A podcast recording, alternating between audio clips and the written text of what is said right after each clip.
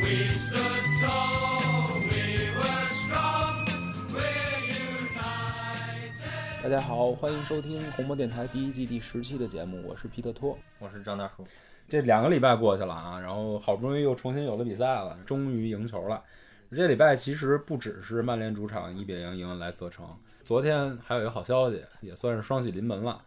德赫亚续约了。嗯，昨天晚上吧，曼联官方宣布与德赫亚完成续约，新合同签至二零二三年六月，嗯还有一年球队选项。德赫亚录了一个小视频，还挺那什么的啊，说老特拉福德是我的我我的家。嗯，这个也基本上就是定了，就是德赫亚这个生涯基本上结束就结束在曼联了吧。嗯，呃，对我德赫亚的生涯咱做一下回顾吧，就大概有什么基本印象。他是一年两千万欧加盟的，嗯，现在看来就是这笔生意做的值都不能再值那了。当时觉得还挺贵呢，对对啊对对，现在目前为止效力了八年，出场三百六十七次，英超有一百零二次零封，是全英超守门员里最多的。嗯，他一共拿过四次曼联年度最佳球员，也是俱乐部历史上最多的。嗯，还拿过五次的英超赛季最佳阵容，是所有英超门将里最多的。嗯，他这八年来吧。基本上是一个怎么着向向上升的那么一个趋势，虽然就是近这一两年可能有点小波折，啊应该说是近三十年来在曼联效力时间最长稳的、最稳定最的稳。定、最高水平的对门将对，其实范德萨肯定没效力多少年对，呃，你算上那个舒梅切尔也就八九年，对对吧嗯？然后中间那些乱七八糟的什么巴勒斯、卡罗尔就不足不足一提了。呃，他的主要荣誉在曼联拿过一个英超冠军、一个足总杯冠军、一个欧联杯冠军、三个社区盾冠军，呃，一个联赛杯冠军。反正这些荣誉也都没两没两年的事儿，大家也都都都都都都知道什么时候拿的。英英超冠军就是弗格森最后一年，对对对，然后足总杯就是范加尔那年，欧联就是穆里尼奥那年，嗯然后社区盾就懒得踢了，然后联赛杯也是穆里尼奥手里拿的。说说你你记你记忆中比较深刻的那个德赫亚表现比较比较好的比赛，对阿森纳上上个赛季穆里尼奥那个赛季打阿森纳，就是那个惊世两连扑，先把拉拉卡泽特那个球是用右边往我记得是右边一个侧扑扑出来了，然后紧接着桑切斯吧一个补射，对对对，都是近在咫近尺在咫尺，就是属于基本上半推攻门了。哎，说到桑切斯，桑切斯上上周末国米出替补出场了，嗯，然后也是一个差点进球，跟这这个球一模一样，近在咫尺的一个射门被射门扑出去了嗯这种差点进球，啊！对，我觉得这个是很正面的那种差点进球呢。没有没有，就完全是一个抢点。嗯。但是他他他们一比零赢了吧？那就个是像那个那个这一场打莱斯特第五分钟的时候扑，扑那呃谁麦麦迪逊那球，对对对就这种麦迪逊那球情况太多了。太多了，就是已经数都数不过来了现。在就是希望他续约之后能经常这种这种镜头经常反正这个啊也这别个经常回来，这他妈的说明防线不太行是吧？呃，不，嗯那这种你看这场比赛的防线还可以，但是这种这种这种画面是难是对难以避免的。就这个水平是他的正常水平，按理说是。那场比赛一共做了十四个扑救，英超历史第一。他跟有克罗尔有一有一场，我不忘了哪一场，嗯嗯，并列英超历史第一。还有近期的比赛，你记得去年打热刺，嗯，就是那场被咱们说为是呃索尔斯克亚上任以后第一个小考那场嗯一比零嗯赢热刺的比赛，嗯其实也是属于后面一面叹息之墙往上一一一对啊竖，就是已经被热刺完全压制了，生给自己给扑出来的一个胜利。对，那场比赛是十一个扑救，也也差不多。然后我还记得，就是最开始的时候，那会儿马塔还在切尔西的时候，你记得吗？嗯，记得有一个任意球，任意球，对我挂操死，角挂一那死角，叭就给扑出来了。还有某一次某一年赛季，应该是一四一五赛季吧，对利物浦，嗯，就是曼联三比零胜，就三明明是三比零的比赛，最后守门员是最佳球员，嗯，对，对吧？反正就是这些画面就是已经贯穿在整个八年之中。反正德赫亚也没遇见好时候，一来拿了一个冠军以后，对他来说也应该算是个好时候，这么多机会把他给练出来了。也对，练成也这样，对，也对。他从刚开始来曼联的时候不断失误的那个门将，成长为现在这个呃有争议的世界头前几五个前门五吧，将，现在也也应该是。嗯对，也是这一一点一点给慢慢练出来的。据说吧，据说是这个工资很高，嗯，但是我觉得是二十九万底薪是吧？上浮到三十六万，三十六七万嗯，对，反正就两个标准嘛，一一说是三十七万，二说是二十九万，只要能发挥出爸爸级别的水平就值，我觉得。我觉得甚至都不用发挥出爸爸级别，只要不像上赛季后半段的那些就是那么不正常，嗯，他能按他的基本水准再再发挥个三年四年，我觉得这这这这笔交易就完全值了。嗯对，最重要的，他一七一八年那个赛季，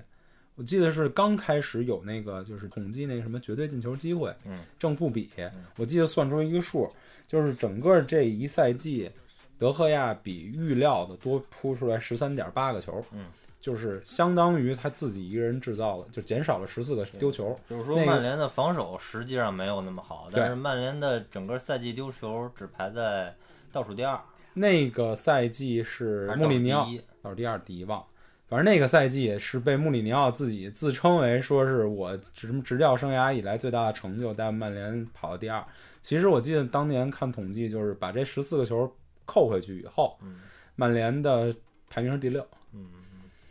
嗯所以就是基本上一己之力把第、把把把曼联从第六抬到第二。嗯，这是德赫亚我觉得在曼联发挥最好的一个赛季。嗯我希望在这个赛季，目前这个赛季不失球数是满是英超第一。对，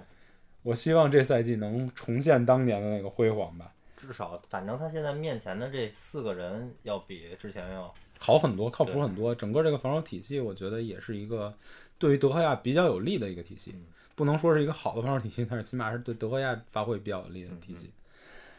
呃，我觉得这个这个续约对曼联的意义来讲，我希望吧，他在退役的时候，就跑完这个合同的时候，他能被曼联球迷供到这个这个曼联名人堂里，嗯传奇。跟范德萨、舒梅切尔等等放在一起。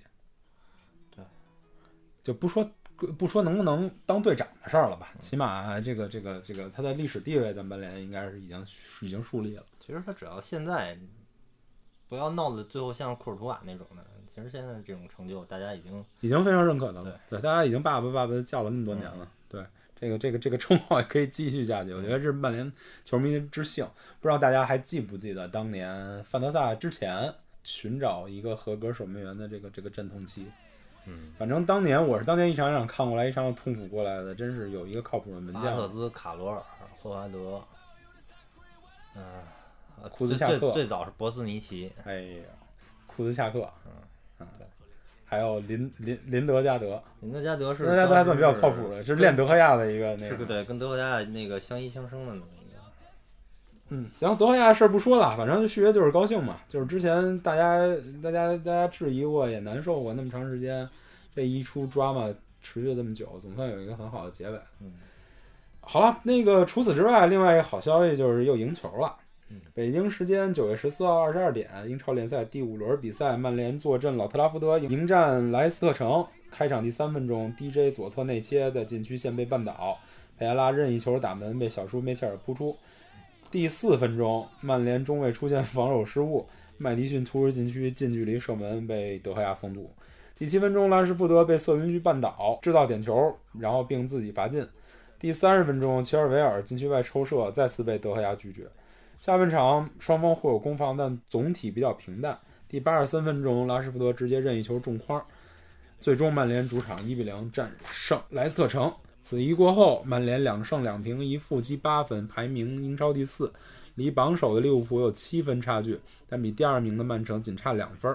本轮季中对手热刺和切尔西面对前两轮给曼联制造麻烦的水晶宫和狼队都是大胜，呃，阿森纳则是在两球领先 沃特福德的情况下被扳平，然后曼城是爆冷负于残阵出征的诺维奇，反正这轮儿曼联终于不是那前前六里掉链子了。还是挺高兴的。 全场数据啊，这个曼联控球率四十三比三，落后于对对手的五十七点七。呃，但是攻入前场三十米区域四十四比对手四十二稍微多一点，射门十比九也稍微多一点，射正五比三也稍微多一点。整体来说吧，莱斯特城控球也稍占优势，整个比赛整体感觉下来，莱斯特也稍微占一点优势，也是由于曼联进球来的比较早，这个我的想法是，这这种优势某种程度上是咱们的策略，啊嗯，也因是，为莱斯特城它本身它就不是一个在控球比占优的情况下能赢球的球队，对，他的阵地战本身就不厉害。他我记得上一场看见一个数据，他的阵地战的绝大多数进攻最后都是以禁区外的远射作为终结，然后还嗯根本嗯不靠谱，总共没没有进球。他就挺像于过去两个赛季左右的曼联，就或是者把是球权拿到脚上以后就不会踢了。或者是十年前、十五年前的埃弗顿，啊，那对个对感觉对对，就是让你难受着。相比来讲，曼联这赛季也有一挺逗的数据啊。曼联踢了五场比赛了吧？嗯呃，两场控球率弱于对手的比赛都拿了三分，剩下的比赛都是控球率高于对手，嗯，要不拿一分，要不没拿分。控球率最悬殊的对水晶宫那场比赛，反而还丢分了。嗯， 所以曼联其实也是这么一支球队。对，就是说，曼联现在这个不具备阵地战的完全的碾压弱队的实力，尤其是它在的这个人员配置阵和容之下战术打法，对对前边这几个主力受伤的情况下，这这场索尔斯克亚可以说是做出了一个有针对性的改变，这是咱们希望能希望看到、喜闻乐见的，嗯，对吧？这是一种聪明的办法，而不是在坚持自己的那种所谓的所谓的就是高要控制比赛，高位压啊迫，还是今这场还是有压迫，但是也也是进行了一些改变嘛。比赛之前看各个怎么说呢？各个分析对这场比赛还是比较悲观的嗯，因为蓝色城毕竟成绩比较好，之前一场没输嗯，而且踢得有声有色，也冒出来几个新人。嗯呃，这场相对于来讲，曼联整个这个恨不得是队里所有强点都躺了，嗯，马夏尔是没好，对，博格巴又伤了，嗯林加德病了，嗯卢克肖就还继续养，嗯甚至连万比萨卡赛前都不一定确定能上还是不能上。嗯所以嗯大家都不知道，甚至都不知道，嗯，他会怎么排阵容了。嗯我觉得这是某种程度来讲，也给了曼联一个就怎么说呢，呃，没有选择的选择，对。对我只能调整之前的打法，调整完了这个策略，恰恰就是恰恰又是最合适的策略能让莱斯特最难受的那么一个啊。对，方式。整体打法有一定的变化吧。嗯，他前场仍然在压迫，对，但是又比较像是去年或者前年的曼联打的他是一压个迫的不至于那么疯狂的去追着球跑的那种程度。而且压迫更限于前场对，对，啊就是对前场这个前场四人进攻组，三三四个人这种的。然后呢，这个麦克托米奈和马蒂奇是往回收的。对，整个后防线又沉的比较靠后。麦克托米奈和马蒂奇，他就是主要是马蒂奇上半场主要去限制那个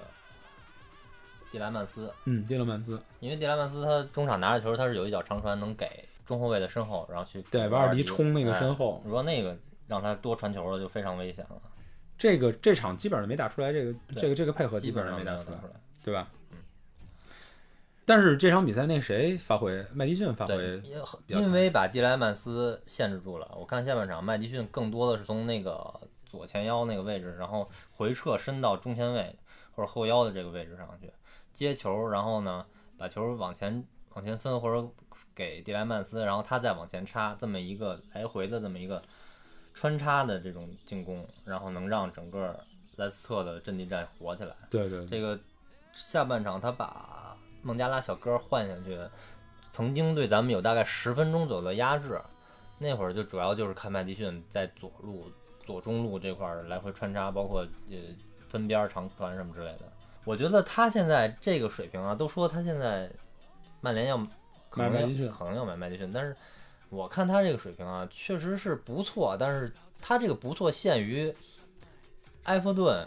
莱斯特哎这种水对，平他的整个核整心的体不的错，级别不高，他并不是一个高级的球员，他他不是高一个整个这个这个这个罗杰斯给给莱斯特城设立的这个阵容，非能突出他的优点。他的优点和他的技术能力确实现在比如果肯放定在比林加德好。对，对，我就是想说这个，对然后跑动能力某种程度上还比马塔好。他虽然没马塔那么聪明，脚法没马塔那么细腻，也没马塔那么能会跑，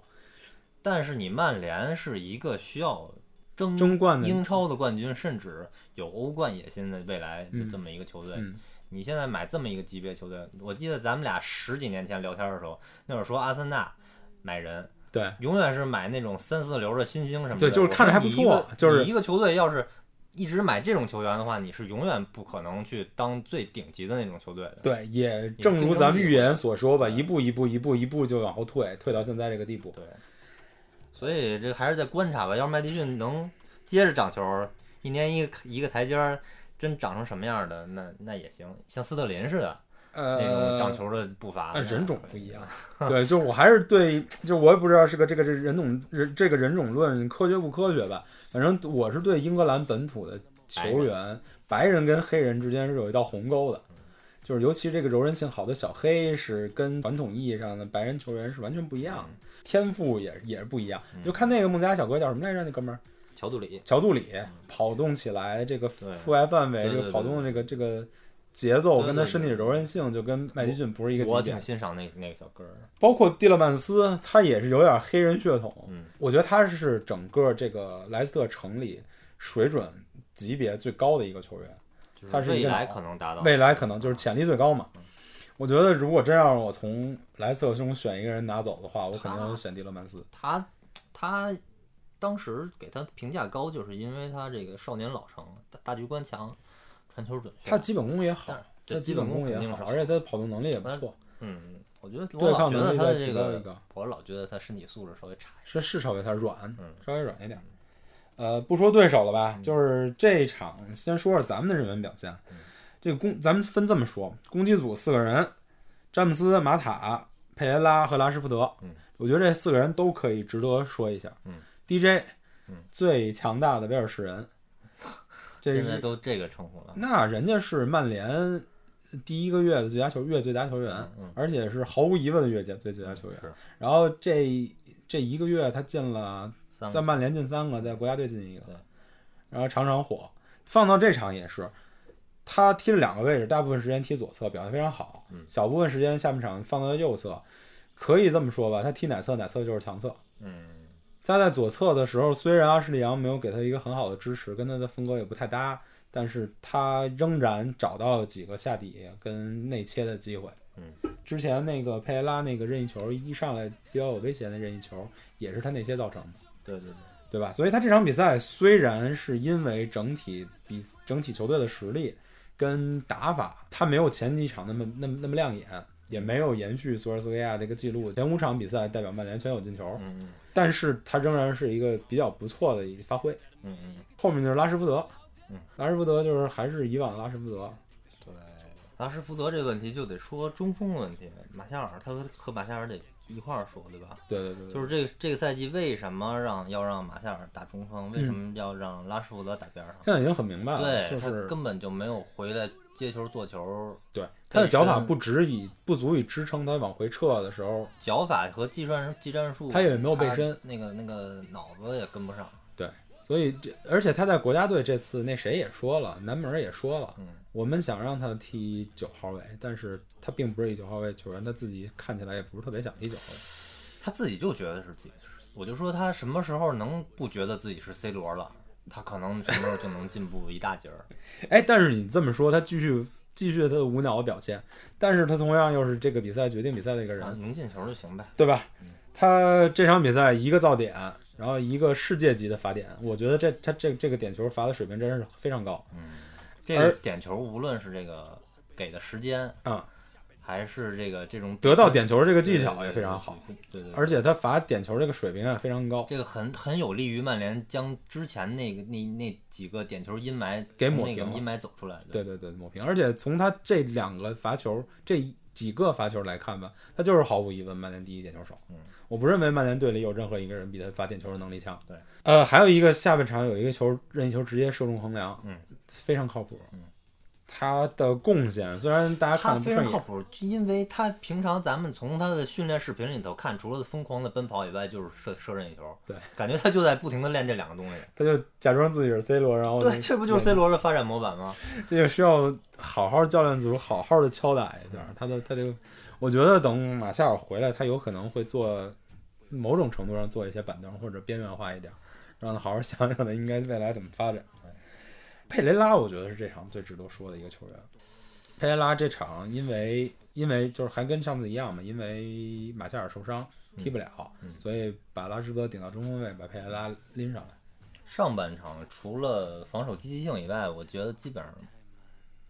呃，那个点球是他拼抢，对，他就就是是拼还还是积还是极积极性性的嘛，对嗯我觉得从他的技术水平、身体水平来说，现在在一个前四的球队，可能真的可能比是较难。呃够够不上主力啊。但是这这孩子真的是非常积极拼性，他非常特别想踢比赛。你能看出来，佩雷拉为了能在曼联踢上比赛，嗯他改变了自己，他他并不考虑自己的身体机能跟对技术对特对点，他改变了自己的踢法对。他就像就是咱们玩 FIFA 或者当之前玩实况一嗯样，就是用一个技术型球员，身体很弱的技术型球员嗯一直在抠着加速跑对对对，来跑这个位置。嗯，等到他真正需要他拿拿到球发挥他自己优点的时候，反而因为就体力掏空了，嗯或者是因为就是心率太高，没没时间思考，对嗯对对发挥不出来脚脚底下技术优势。他是处于这么一个状态，但是你不得不说这场比赛佩莱拉对球队整体阵型的保持对对对跟防守上面对对，贡献非常非常大是。有两个观察点啊，一是在他的右边，万比萨卡甚至都没有像开局的时候需要这么强烈的输出了。对，万比萨卡是在比赛最后那十分钟、嗯二十分钟，弗莱德弗雷德上来之后，他才开始逐渐压对上你别忘了，咱们在就之前那几场比赛，经常在说我们在过度消耗万比萨卡，嗯进攻也要他，防守的腰位也要他，边位也要他。等打到最后，当就是对水晶宫那场比赛，嗯最后就颓了。嗯嗯，最后就该顶上就顶不上去了对。这场比赛，我觉得佩雷拉有一定程度上是是帮助了万比萨卡在右边路的防守压力。嗯同时，这场比赛因为马蒂奇发挥的不好，呃，另外那个万比萨卡的防守压力有一部分是小麦克去解决的，对，因为马蒂奇站住中间儿，然后小麦克在右边儿，他能他相对跑有动，更多的自由度。对对对对对对对。因为小麦克的事儿，咱们往后放到后面说啊。接着说佩雷拉这场当，咱们第一直观感觉是佩雷拉发挥不好，而且相当不好。但是赛后看数据，不是觉得不好，是觉得没能力。嗯，对你知对道，就是，但是也是不好，嗯就是坦白说是不好。他上半场传丢了很多球，不该传丢的球。嗯但是完了以后，我看数据啊，他接应向前的传球次数是整个全队最多，他算是一个从后到前过渡的一个枢纽点。虽然直观感觉并不，并并并不，并不是特别明他显，在接应球的时候脑子没有林加德那么不好，那么不好。对他，会往回敲一下或者往旁边敲一下，他对会有这个意识。然林加后德是拿的球纯瞎带对，那种。然后他还贡献了四次抢断，这是全队最多。嗯，他弥补了中场那个防守移动能力不足的问题。嗯那下半场其实在，在换人完了以后，把他挪到前腰的位置的时候，他有几个比较出色的发挥。这就我就有点感觉，就是刚才咱们说他一直在按着加速键干他不应该干的事儿。嗯他回到前腰这个位置，在某些特定的战术跟时段下，嗯，对对对。他还是能体现出他自己应有的价值。因为这个莱斯特把那个乔杜里换下了。嗯，换上的那个佩雷兹，他往前推了。乔杜里他是原来是一个中前卫，他们等于中间那四个人有少了一个，去前面了，这个中场压力一下就小了很多。同时中塔西在左边的技术能力过人，牵制持了球牵制了恩迪迪这个对，因为盯他防当前腰当这时个的配那个莱斯特城是一单后腰，对他等等于中塔西的过人跟跑位，拿着球把恩迪迪从他自己位置上吸引出来了，对给佩雷拉露出一个空来。对，有一个球非常明显，就是中塔西中塔那西个虚过了晃几个人，然后对把两三个人给过了，恩迪迪不得已去放弃佩雷拉去对去转而然后盯防中塔西，然后对这一个球把传到佩雷拉脚底下，然后一个远一个射，对开阔地，就是这一段儿跟这个位置，我觉得是佩雷拉就是整在在在那个阵容不需要他他做妥协的情况下，他可能在这个位置能有一定很好的对，发挥。所以你大概能看出佩雷拉是一个什么水平的球员，就是替补的大概二三第二个跟第三个替补。对对对，二三十分钟的那种球球时间长的，对的前腰，马塔，马塔你怎么评价？马塔我直观得感觉就是这存在感不足。这场苦啊！你想啊，原来还有一个博格巴帮他那什么梳嗯理啊疏导球，现在后场是马蒂奇和小麦克， 然后呢，你这中场四个中场绞杀，再加上后边一个恩迪迪围着，你说马塔 再再那什么，他能怎么样？而且这个你如果是马夏尔的话，他能回来帮着做球。嗯，拉什福德他在前面根本就没有这个功能，对他完全永远没是叉叉完叉叉全没有叉。。对，我看了他几个回来做球，基本上自己就废掉一废掉自己为为为对，就是拉什福德就是一直在往身后往往人身后跑，觉得自己能拿到一脚斜传，然后单刀对。这样的话，就等于把中场对方哦的防守点全包在马塔身上。偶尔几次他回来做球就是被球做出来了，但是他被后卫干倒了，对，他躺在那儿，对最后需要中中场，呃，需要中锋的时候，马塔顶上去了，对对对对对对，这种情况，那马塔苦啊，这一个人怎么也三十三十一岁的一个大爷了，他只有在下半场第五十多分钟的时候，那一串儿在右路的配合，我觉得还算是对对对。也还形成比较有威胁的打门。呃现在这个前场有几个人，他虽然好，但是也是要需要养着踢，嗯嗯，需要不能不能太过度的耗他们。就是你博格巴不在，马塔就成又成了一个过度消耗的这么一个。你说他过度消耗也不对，他其实那真正的消耗也比较少，他只是被被孤立了而已。嗯，他需要你想，他又回来又得回来穿插，又得到前面去，然后还得一直摆脱跑，跟躲着尼迪跑， 挺苦的。苦。然后下面就说中场组合吧，小麦克嗯四次过人，五次精准大范围转移，三次成功争顶，两次抢断，两次两次拦截成功。嗯，呃，他是最佳球员。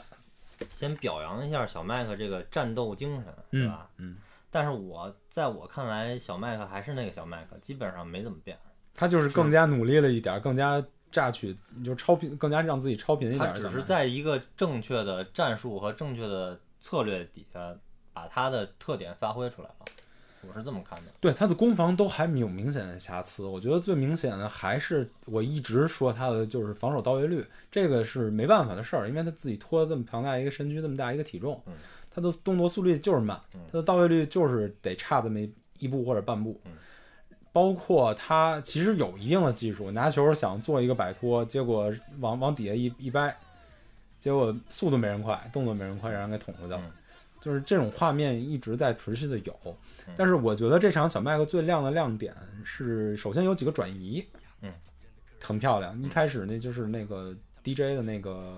内切造任意球那嗯对球嘛，对对，他在右路拿着一一脚斜长传转移，转移给 DJ 对。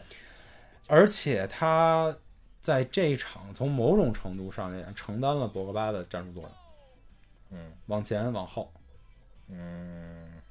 呃但是他就是因为，但是就是因为这场给他的战术角色这个这个责任实在太重了，嗯，也导致了他的就是比如说那些斜长人转移啊、调度啊，包括防守啊都没有延续性，就属于我可能做了一两个转移调度，但是因为一堆加速跑、一堆紧逼，我就没这体能跟没这个这个这个就就这个大脑缺氧，就没法玩玩再继续完完成这些任务。但总体来说还是不错。那肯定是不错，啊本场最佳球员嘛，这场也是整个跑得最活跃的一个人，对，活跃，对你说的这个词儿用对用的准，就存在感最强。存在感是最强的。说说马蒂奇，马蒂奇这是在一系列板凳跟在媒体放话之后，终于重回了首发。对，攻防两端表现我觉得都不好，防守我觉得还可以，他这场抢断成功率不足五成，拦截、封堵、争顶都是零。呃，它主要是一个起到一个卡位站位置的作用，小麦克去负责这个抢断什么之类的。我上半场看他最明显的就是一基本上就是站在蒂兰曼斯后的身后，嗯，就是所以他可能是索尔斯克亚给他交代了，就是他不会是他是属于就是站在中间的那一个，然后小麦克会更多的帮他让他打挡扫。对嗯，所以这种情况下他肯定抢抢抢断不会太多，可是但他是但是他状态肯定是不好啊。对对对，他这那个传球成功率都对上半，我记得上上赛半场有几季个上半场有几个特别明显的，就是直接传球传传丢边边线了。他上赛季的传球成功率是超过八十百分之八十嗯，这场只有百分之六十八。嗯嗯，对，这是一明显的滑坡，而且他的跑动，你觉得他虽然占这个位置，但是他很多球，尤其是在攻防转换的时候，他不知道该怎么跑对，他不知道自己应该站哪儿对。防守的时候也找不到这个这个，就尤其是在攻防转换的时候，觉得对手打阵地进攻的时候，他没什么问题对，他就把蒂勒曼斯给卡得死死的对。但是就攻防转换是，无论是手转攻还是攻转手，他都需要一段时间来观察队友的位置嗯跟观察自己的位置，才能找到自己在哪儿。他本身又慢嗯，就整个就这个中场就完蛋了嗯，就脱节，就你就看着小麦克一人上下分 分飞，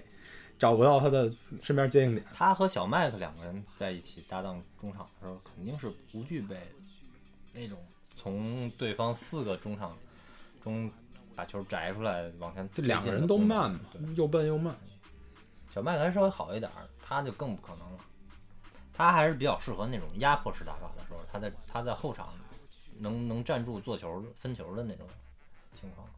我就反正我这次又看了一个数据，就是呃，马蒂奇这场的所有基本上所有传球都在左路那个小三角，嗯就是说他的出球的第一选择毫无疑问是阿什利马扬，里扬，嗯，但是整整整个全队失误最多的密集的区域也是他这个区域，嗯他就是他找不到任何一个别的人能能把这球摘出来，这样的话在前面等着球的 DJ 就很被动，他很他很难真正的能从后面这两个人得到一个比较好的支援对，这就是因为什么这场 DJ 没有前面那几场表表现那么亮眼的原因，也是因为莱斯特的中场人真的很多，呃对，而他且前场就一个玩儿中场他的人多，而且他类型搭配特别合理，特别合理。对，这莱斯特强也就强在这儿了。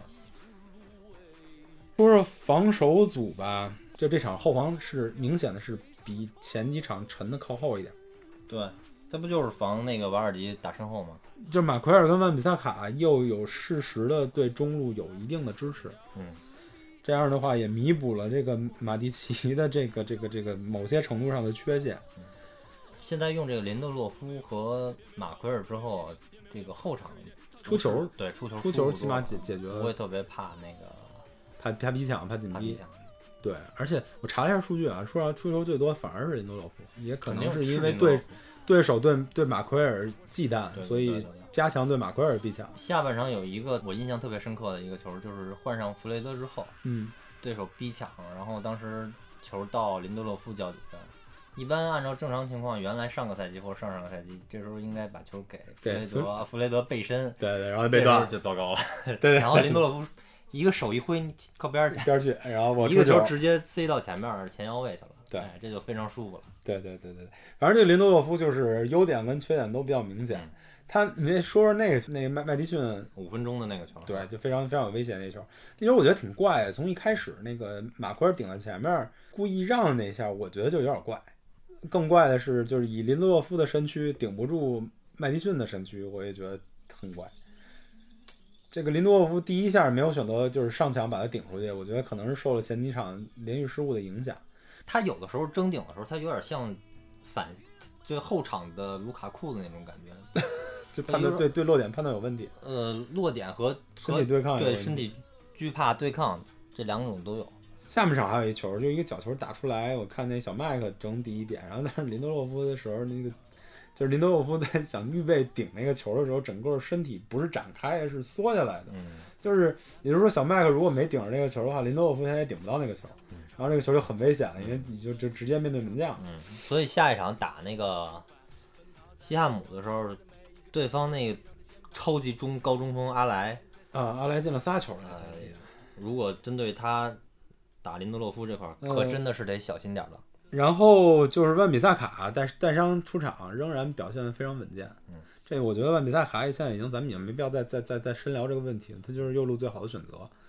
没有基本上比赛打到现在没有出现过什么问题。这场防守任务也相对的比较轻松，麦迪逊他更多的就是没有往外线走，嗯，更多的是走里边儿或者是往回撤，对对对，所以他他那边儿没有太多就莱斯特城的进攻发起基本上还在是中路对，就他只要面对一个齐维尔就行了。那齐维尔不不是特别难对付。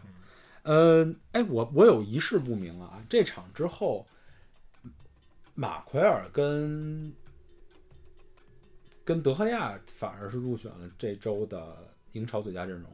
嗯，其实这场我个人觉得马奎尔并没有什么特别出彩的地方，有一个球是特别漂亮的，对，就是就是在那个莱斯特城下这是下半场吧，对下莱斯边特城破坏了一个长长，传，佩然雷后拉一个长传，然后长传到前面去，对，然后阿什利扬明显从中路跟人开始起跟速不是上跟不上的，然后这时候这两个人首先就就展现出来很好的默契，嗯我不知道是在英格兰国家队锻炼出来的这个默契，还是两个人就是球商比较高的人，嗯就是这个默契。马奎尔一下上去卡住这个位置，脚后跟一磕，对，不只是这个，他技术很好，没问题，他的他这个起速也比大家想象的快很嗯多。我觉得最好的是他指了一下，然后阿什利杨就在内线给他特别好的一个、嗯一个补位。我觉得就这个球真的是这个本他场有后防指挥官这个特技能力。对对对对对，而且阿什利杨也再次强调，我是一个阿是一个卢克肖球迷，嗯我觉得卢克肖是没法完成阿什利杨这个这个跑位任务。嗯嗯，就是也就是说，马奎尔如果没有很好的把这个球处理掉的话，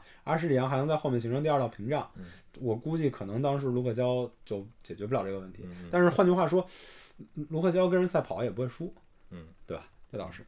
这可能是只可能把自己扭伤。哎嗨，得嘞，这可这是我觉得是本场也是开赛至今吧，整个这个这个曼联防守最精彩的一个球。我觉得我希望在后面多次能看到这种这种就是高级的防守的画面产生。嗯呃，说到了阿什利杨吧，这个阿什利杨这场表现不好，阿什利杨这场只给就是他跟詹姆斯是守在一条边上的，他跟詹姆斯只完成了七次传球，嗯，这还挺奇怪的，因为平常就是以卢克肖顶的那个位置的时候，卢克肖的出球一般都是场均最多或者第一、第二这个、这个、这个、这个样儿，呃，有一个球比较精彩，上半场那个球就是他他他在紧逼受到紧逼的情况下敲了一个就是半高球，敲了一个身后，然后 DJ 直接下底形成了一次传中，嗯这球比较精彩。但是除此之外就没有什么好的套路你。知道为什么吗？嗯，因为两个左边的前锋和左边左边锋和左边后卫都是右脚，嗯，他没法造成整个层次上的这个纵深和这个这个横向的这种。对他们差别出球的脚都是对对方防守比较比较容易断对掉的那么一个路线，两个都是右脚的话，他们就打打法会非常单一的。对，这这场其实阿什利杨的传球数跟向前传球数都不少，但是都是那种安全球嗯，就有点像卢克肖被坐冷板凳那个赛季，阿什利杨上场，就是他顶到一个不高不低的一个位置，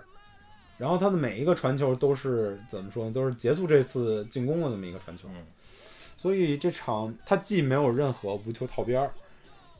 他的推进又只能推进到一个比较尴尬的位置就结束了。詹姆斯在前面随时准备好一二三我开跑，但是就就就跑不起来。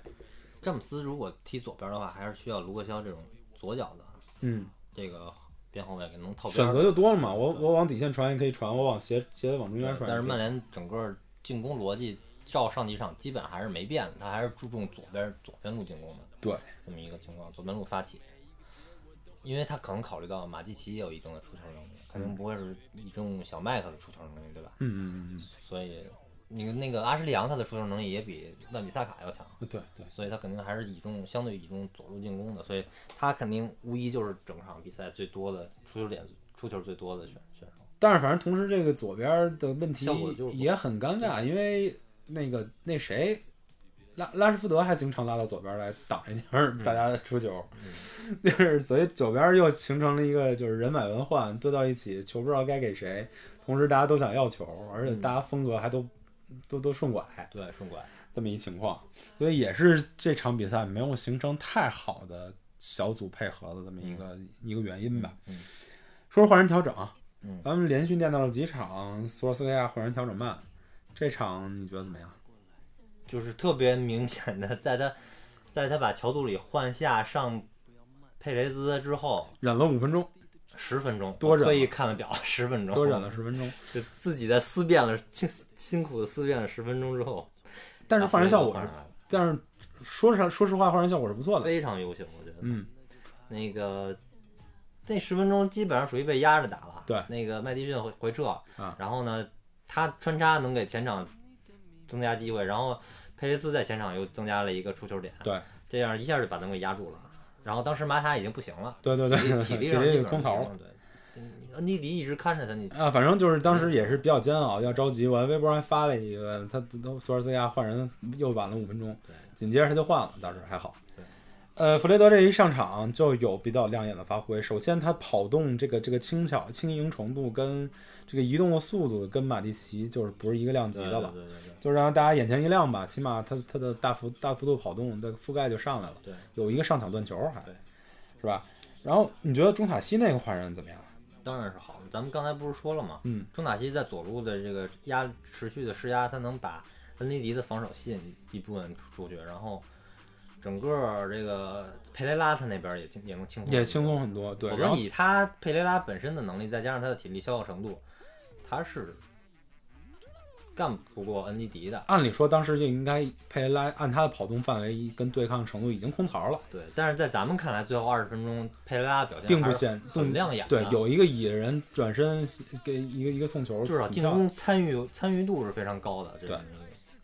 这个中塔西，反正这个上场这几分钟之内吧，有好表现，有不好表现。他一开始有一个传球失误，对，就让大家很挠头，对，让某些大 V 已经开始骂街了。但是紧接着，他有两个很漂亮的，一个是摆脱，就是身体虚晃一下，然后嗯对对对对，还一个就是连过几个人，就是我刚才咱们咱们说的那个过把把班蒂迪给调开的防守位置传出来，他这种只利用身体而不改变球路这种操作，一般是齐达内、马拉多纳这种选手才才具备的这种实力。对，小小罗儿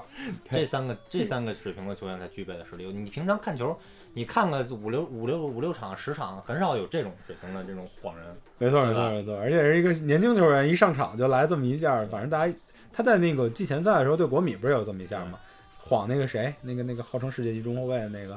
哥们儿骗了张黄牌，什么时就时刻。时刻的，呃，我我觉得中塔西啊，因为我观察这孩子观察时间挺长了，偶尔看一些青年队比赛，他一直是这样。他这个人踢球就跟大家就是思路跟风格上都不一样，就很明显。先他一锋拿到球底的那种感觉。对对对，他一拿球你就知道这肯定是中卡西，他他他就算把他那扫把头给剃了，嗯我也能一眼就看出来，他整个拿球这个跑动这个这个这个动作都跟人不一嗯样。但是吧，坦白说，还是我以前这个观点，现在的中塔西对曼联来说太奢侈了。嗯就是说，你曼联可以在这种时候的这种特定的情况下，对对偶尔用一次中塔西对对对对，但是他这种状态、这种先锋动物情况能保持多久呢？他这么一点一点被使，就容易被消耗掉，就变成一个平庸的球员。你也不能期望他这种水平，他这种风格最后变成一种就是能上能下。对，拼这抢不积极根本不可能，对吧？他不可能像他在预备队那样踢，就是满满屏幕嗯乱乱逼跑，这这也是不可能。所以我是说，曼联什么时候能用上中卡西这种把中卡西练出来的这种情况，肯定是曼联已经搭建出一个非常好的中路跟边路的这么一个阵容了，嗯才能容许他这类的球员。增加一种战术选择。对，我觉得以现在的曼联来讲，还是比较奢侈的。我觉得曼联现在就是，如果真能练出谁来的话，可能也就是青木了。反正总的来说吧，我觉得这场比赛差不多也是这么多弗内雷容德。必须得说一下弗雷德啊，我就是觉得弗雷德这个这场表现好吧，好，对吧？啊，他下半下半个赛季或者是接下来的时间里头有没有机会去竞争一个主力的位置？就是为什么他上场之后表现这么好，就是因为他和小麦克之间他的互补性特别的强。他跟小麦克是互补的，他跟马蒂奇也是互补的，呃他甚至跟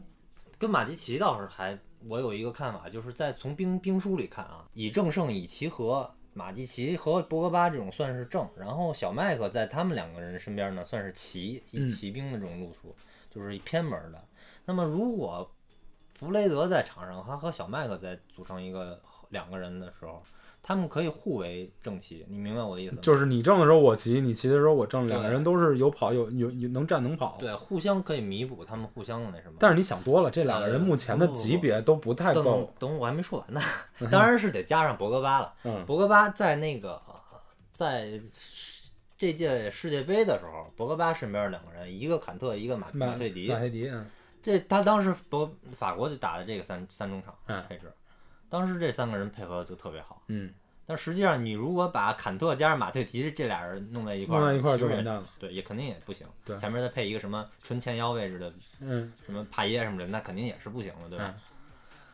呃，嗯但是你这你这个思路，就是说白了，就等于把弗雷德变成了埃雷拉，对吗？因为上一赛季马蒂奇加埃雷拉加博格巴是一个小非常麦克首先他比马蒂奇的范围大一点，战术机动性要强。嗯，那肯定。弗雷德对埃雷拉确实是弗雷德，要是能做到埃雷拉那种程度，埃雷拉其实他在很多种中场搭配里他都能使。嗯对，埃雷拉就是一混儿嘛，就是跟谁都能搭在一起。他能根据我的身边队友的水平来来来改变自己的角色。弗雷德如果真练好的话，我觉得不会比埃拉差。他这当然精神属性肯定是差啊，不是，我还是这个观点。您老一个没入选国家队的人，你我结歇了婚一结个婚赛去季，了你他妈结婚去了， 我就不可能把他放在埃拉的水平给在一起。而且说难听了，他如果不是结婚去了，在这么重要的一个季前赛，他他请假了前半段嗯，他说不定憋不到这场比赛，早就能出来了。反正如果是不说这个场外因素啊，弗雷德、小小小麦克和博格巴三个人在中场组成一个，你或者说平行的，或者互持互为三角的这么一个阵型的话，我觉得也许能解决这个。他其实都都不用他改变们都四是能上能下，他都不用改变。变四二三幺的这个站这个站位，他就是互相替而已，对，对吧？他们的互都互相具备互相喜欢，但啊甚至可以，博格巴一开始开开场的时候站在还是站在他以前的老位置对，把弗雷德放在前腰位，然后嗯博格巴上前插的时候，弗雷德回来，就是只不过就是那个前腰位只需要给他接应做一下球，没错，让博格巴上前，他再回来。对，哎，看这都是想嘛，就看弗雷德能到什么程反度正，肯定比马蒂奇前途是好很在多。后腰和林加德在前腰这两个效果要强。嗯，这两个已经确定真的是挺挺糟糕的，嗯在现在的战术打法下，他可能是因为这个网络舆论给他就是这个弄得心心病态了心态有点崩，对我觉得他他他这个能力不至于搞成前几场比赛这个这个这个样子。总的来说吧，这是一场靠战术纪律、球员积极性和针对性布置，以及必须得强调，以及一点点运气拿到这个三分，那啊对。对吧？以目前的阵容厚度跟伤病情况，想赢下这么场比赛，就上述这些因素缺一不可嗯。不管怎么说，重要的就是拿到了这三分。嗯，这主力拿到这三分之后，主力也开始逐渐可以伤愈归队了。我觉得下一场比赛可能博格巴就能回来了，卢克肖能回来吗？卢克肖够呛，但那是个马夏尔能回来了，哦，这就基本上就这个这个阵容就回到了这个这个赛前比较好的一个状态了。嗯马上就要一周双赛了。嗯，就就紧接就这周就是一周双赛，嗯而且咱们面对的这个这个这个欧联杯这么操蛋的一个赛程，还好是打阿斯塔纳这场主场，嗯，对对吧？对，呃，索尔斯克亚可千万别他妈的主力都上了，那就太傻逼了。去年干过这么一回这事儿，是打谁啊呀、是杯赛全全主力上，一个需要轮换的时候全主力上，好像还伤了谁忘了，具体具体忘了。那就幼稚了，我觉得那就。嗯，接下来吧，反正曼联就是一一周双赛，然后曼联将会在三天内连踢两场比赛嗯，分别是北京时间九月二十日周五凌晨三点在主场迎战哈萨克球队阿斯塔纳，九月二十二号周日晚九点客场迎战西汉姆联嗯。因为在英国时间来讲，这周日那个还是个早场比赛，嗯这中间是充其量就两两天多一点儿嗯。嗯，阿斯塔纳吧，这个应该是小组赛最弱的对手。嗯，目前他在联赛落后榜首五分，排名第三，近十五场比赛十胜一平四负，还行，值得哈萨克斯坦级别的还行是吗？亚洲级别的还行吧。反正该队的进攻能力还是不错的，我查了一下，他场均能拿到两点三个进球呢，这个哈哈哈萨克斯坦联赛里两点三个进球，那也是两点三个进球。曼联场均能拿一点六、一点六也不一点七个进球。团子就上吧这种比赛。啊，对啊，这个队啊，之前一三一四赛季跟一四一五赛季拿过两次冠军，嗯，就是上次打那个打进欧冠好像就是他们吧，让谁来着？罗马是这队还能进欧冠，啊，进了欧冠，也是从他妈的。让龙马啊血虐。欧洲飞到选虐不选虐我就忘了，反正就飞、飞了很长时间。对，这场运气还不错，我不知道后面该怎么打。他起码是人家阿斯塔纳飞过来，你在老老拉福德以逸待嗯劳，这这这三天两场比赛，我觉得还还还有的打。嗯否则你要真飞过去，我觉得博格巴这些人根本干脆牙牙是别飞了嗯。这场比赛有什么希望？主场啊血虐，希望在上这个合理的轮换的阵容的同时能赢，我觉得就行了。对，不一我定觉得非得只是嗯要赢就行。然后就是换青木，我觉得应该就能首发来一个了吧？这那四个青训的瑰宝都可以上嗯你，别说，如果胆儿大点儿，这四个人一块儿上嗯，这四个人其实配合相当熟，对不一定就在在对手的实力比较差的情况下，不一定比上一个半不拉塌的阵容效果会差。对，而且同时我觉得弗雷德可以当个事儿来拿出来好好溜溜了吧。嗯，说不定马蒂奇也能也能再继续首、首发一下。嗯，对，我觉得小麦克这种就可以轮休息，小麦可以轮休一下的，这场太累。然后佩雷拉无所谓，能上跟不上都都行。呃，图安佐贝，我希望他能上。嗯，图安佐贝这场上去顶了个后腰位，他这个野心，球员野心还是挺大的，否则你说维拉租他，啊，那对么，他随时去还是对能拿一个基本上主主力力的位置，对对吧？能还是跟想留在曼联争主争个位置，我觉得还是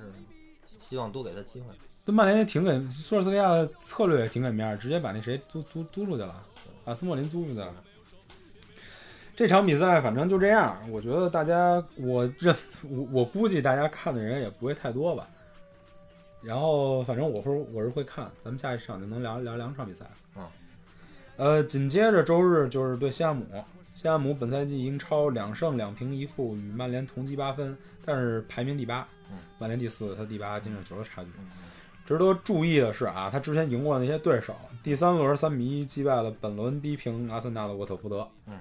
第四轮的时候，二比零完胜本轮爆的爆冷干掉曼城诺维奇。嗯，哎，这诺维奇真的还不错呢。嗯我我我没看看全场比赛，但是我看了一些片段。这个破紧逼的那是那对那水倒平，脚的那个，而且他是一个技术性的破紧，他他摘出来那一下都是冒险球，嗯我觉得还挺神的。这法尔克，你你记不记得这个比赛开场之前，因为他伤了一大片，所以这个法尔克大家开拿他名字开玩笑呢，说他妈的法尔克这回真是 fuck 了。嗯结果没想到，嗯把瓜迪奥拉给 fuck 了。嗯，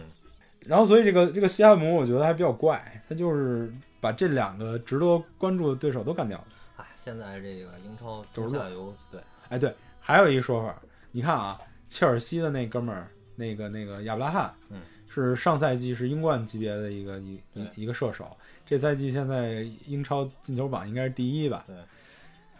然后上赛季呃不是上赛季诺维奇嗯是英冠冠军，嗯然后把那谁给干了，把英超冠军给干了，技术性击倒嗯。然后上赛季 DJ 也是一个英冠级别小巅峰，这赛季咱曼联挑大梁。嗯对，就是说英超是穷人版的英超， 反正还挺有意思的。呃，西汉姆这赛季进了六个球，四个是阵地战，一个是点球，一个是定位球。然后他跟曼联进六次交手是四胜一平一负，曼联进了十三个，丢了五个，所以也还是压倒性的优势吧。呃，他的优点，他有场均十三点六次过人，排名英超第二。嗯，这项数值我记得我查了一下，曼联是第七，也不第八。嗯，呃，他有场均二十一点四次抢断，排名英超第三。嗯，这也挺牛逼的。嗯，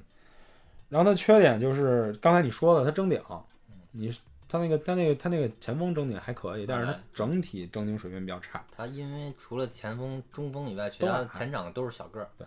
那那个本莱基斯尼还挺还算高。啊，对，那莱斯是中场，中场啊，然后他是场均十二十四点二次解围，也是英超垫底儿，